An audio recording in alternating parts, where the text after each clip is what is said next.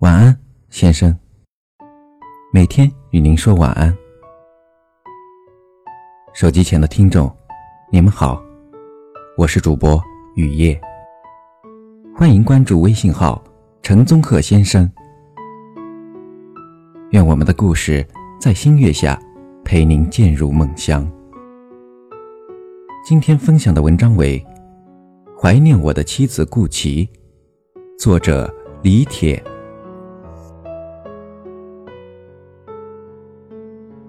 我的妻子顾琪已经去世三年多了。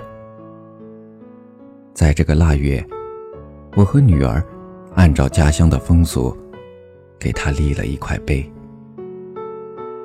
我想写一篇文字给她。三年多来，我一直想写一篇关于她的文字。虽然我以前的职业就是写文章。但这篇文章对我却是最艰难的一篇。我有太多的语言想要描述它，也有太多的话想对他说。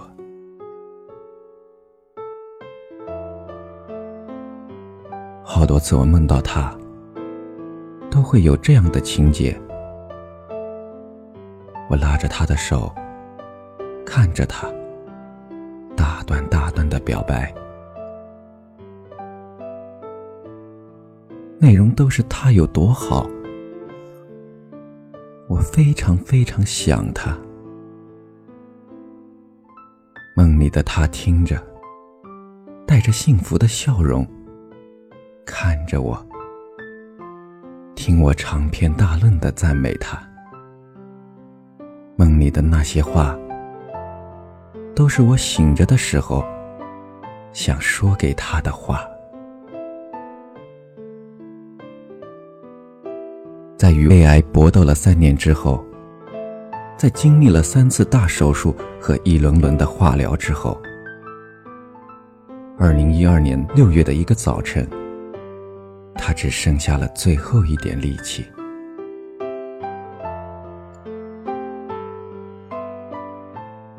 他用力升起了双臂，他把最后的一点点力气用来了抱我，久久不放。这一幕浓缩了我们一起走过的十一年。他给了我他的全部，他的一生所有。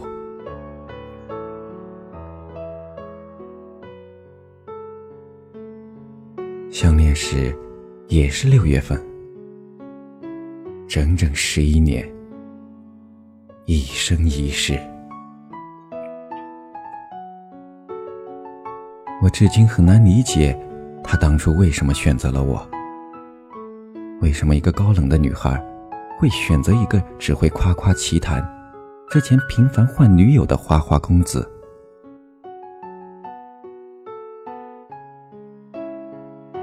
不管周围的同学朋友多么不看好，他还是像傻瓜一样的选定了我。结果是，由此之后，他把我也变成了傻瓜。他走了三年零八个月了，几乎每天开车的时候，我都会想他。我常会不自觉摸摸胸口，仿佛。我已经把它层层包裹，放在了我心底最深处的那个细胞里。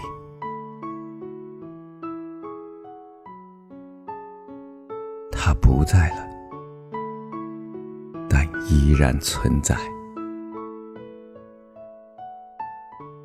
三年多来，我和女儿依然和岳父母在一起，过着平静的生活。我终于明白，我终于明白，我把每个细胞的爱都交给他带走了。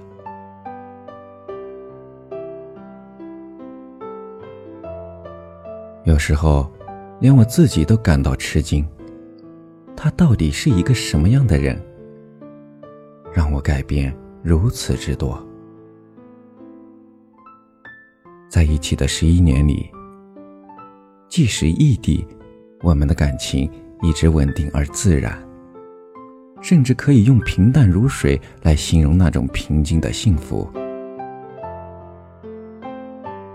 这种稳定和平淡，使得我专注于幸福的家庭生活，自然而然，无需反思，幸福到不知不觉。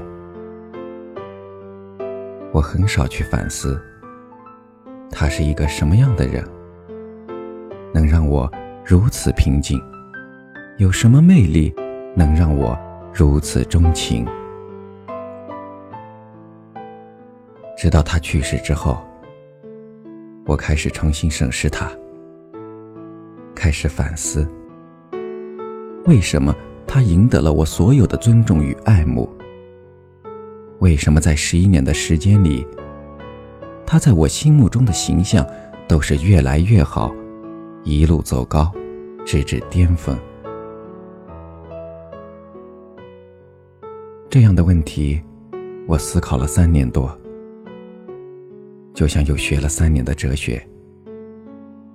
他无疑改变了我的人生，更改变了我的人生观。我在学校学了八年的哲学，学了不少关于生命、人生意义的理论，而他更深的让我明白了那些道理。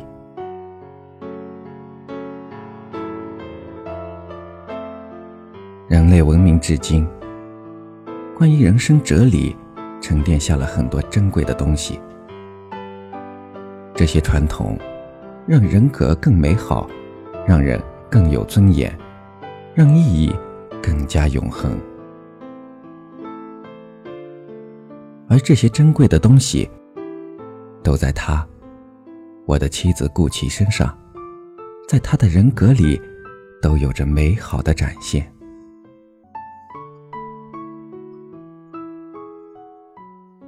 那些关于人生的永恒道理，千百年的哲学家都在讲。虽然不再新鲜，但近代以来，我们的文化都在抛弃那些美德。可是他没有抛弃，仿佛传统中最美好的那些人格特质，都在他身上保留了下来。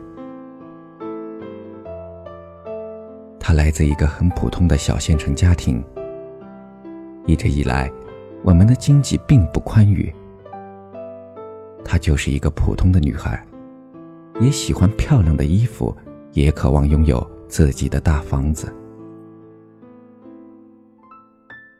我们俩去买买打折的衣服，偶尔赚点外快，下个馆子，都会给她带来快乐。尽管她渴望更好的生活，赚更多的钱。但他从未用谄媚艳羡的口吻谈论过权势，而只欣赏有人格魅力的人。尽管生活不易，但他绝不会，也从未有因为追逐金钱和权势而屈从。他从来不会道德说教，也没有高高的道德调调，从来都是桃李不言。我从他身上学到的一切，都不是从他口中说出来的。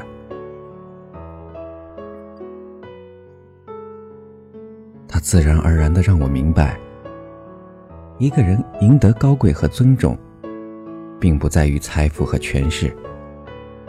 即便是在最艰难之时，一个普通的小人物也能自然的保持着他的高贵与尊严。记得在北京大学念博士的时候，他遇到了一个官僚导师。从不会俄语的他，自然不是导师喜欢的学生。第二年中期答辩的时候，他第一次没过关。这时，如果他低低头，去给导师说说好话，放过关并非难事。但是他倔强的退学了。这件事在当时是一个很大的打击。重新找工作并非易事，但是他有他的原则。有一种尊严，叫倔强。我时常能从他的淡漠、温顺的外表下看到这一点，也让我对他刮目相看。即使在患癌之后，经历过那么多黑暗艰难的时光，他从未丢弃过优雅与尊严。一个小人物的优雅与尊严，静悄悄的，但令人动容。他有着过人的才华和思想，很多见解都超过于我。对于很多人和事，他都有敏锐的洞察力，但是他谦逊内敛，很少去表达。他的很多同事和同学，甚至我，都是相处很久之后才发现他的能力和才华。如果他没有离去，他很可能成为一个一流的侦探小说家，或者编剧。但是，他的生活、才华，都还没来得及展开，就已经结束。我是一个名利心很重、很物质的人。他使我学会了超越一些过于世俗的东西，让我更好的理解那些唯心主义经典哲学的价值。物质的东西往往是速朽的。我常常想要扼住命运的咽喉，但有时候却被命运。扼住了咽喉，因为命运无常，人人无法把握，但仍能把握一些永恒的价值。这些永恒的东西，可以帮我们对抗命运的无常和恐惧。无论我们贫穷还是富裕，无论我们是否健康长寿。无论我们的命运如何，地位多高，我们都能把握善良、尊严等品格。历代哲学家都说，这才是人立于天地间的永恒价值，是我们能把握的东西。或许，正是这样一种价值观，在患癌的那三年里，他保持了惊人的隐忍与平静。极大的减少了家人的痛苦。查出来是胃癌晚期时，我们的女儿才九个月大。当时他说了一句：“这么好的一个家，就这样被毁掉了。”无法想象，他的内心经历了多大的冲击。但他保持了平静。有一次，我跟他说：“你好伟大。”他回答：“我觉得也是。”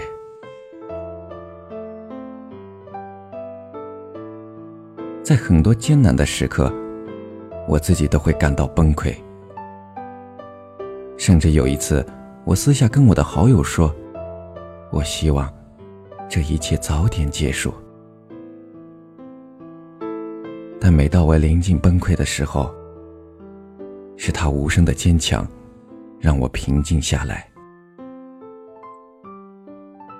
很多时候，不是我在安慰他，反而是他在安慰我。在他柔弱内敛的背后，其实是一个有着非凡人生境界的人。的这份从容，会是我的精神财富。因为有一天我也会面对死亡，我想我不会再像一个唯物主义者那么慌张。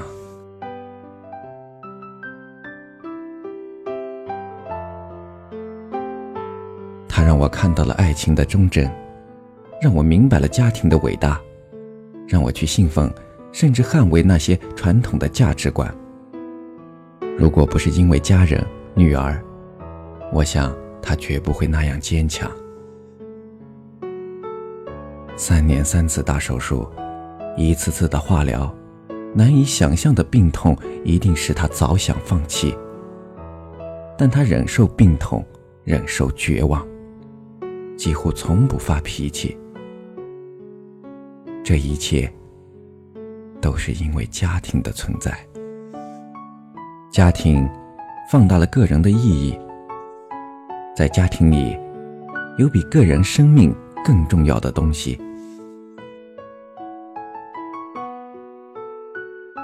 在他患病期间，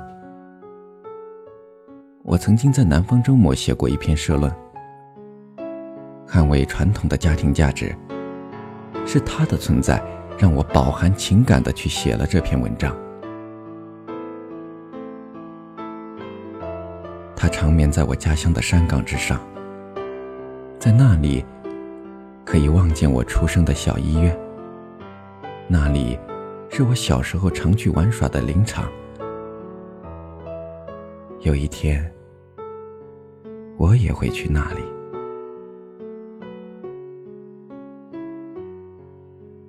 我写下这些，是因为怀念。他是我一生中唯一深爱过的女人。尽管我至今无法原谅命运之魔，因为他曾经那样残忍的对待了他，但我因为有这样的妻子而感到无比骄傲。我也想记录一下，有这样一个人，他静悄悄的来过，没有轰轰烈烈，也没有什么大的成就和名声。但是他赢得了身边人最高的尊重和爱。等女儿长大懂事了，他会知道，妈妈没有来得及陪伴他长大，但他的妈妈足以让他感到骄傲。作者李铁，本文由微信号陈宗鹤先生。出品，欢迎关注。晚安，先生，每天与您说晚安。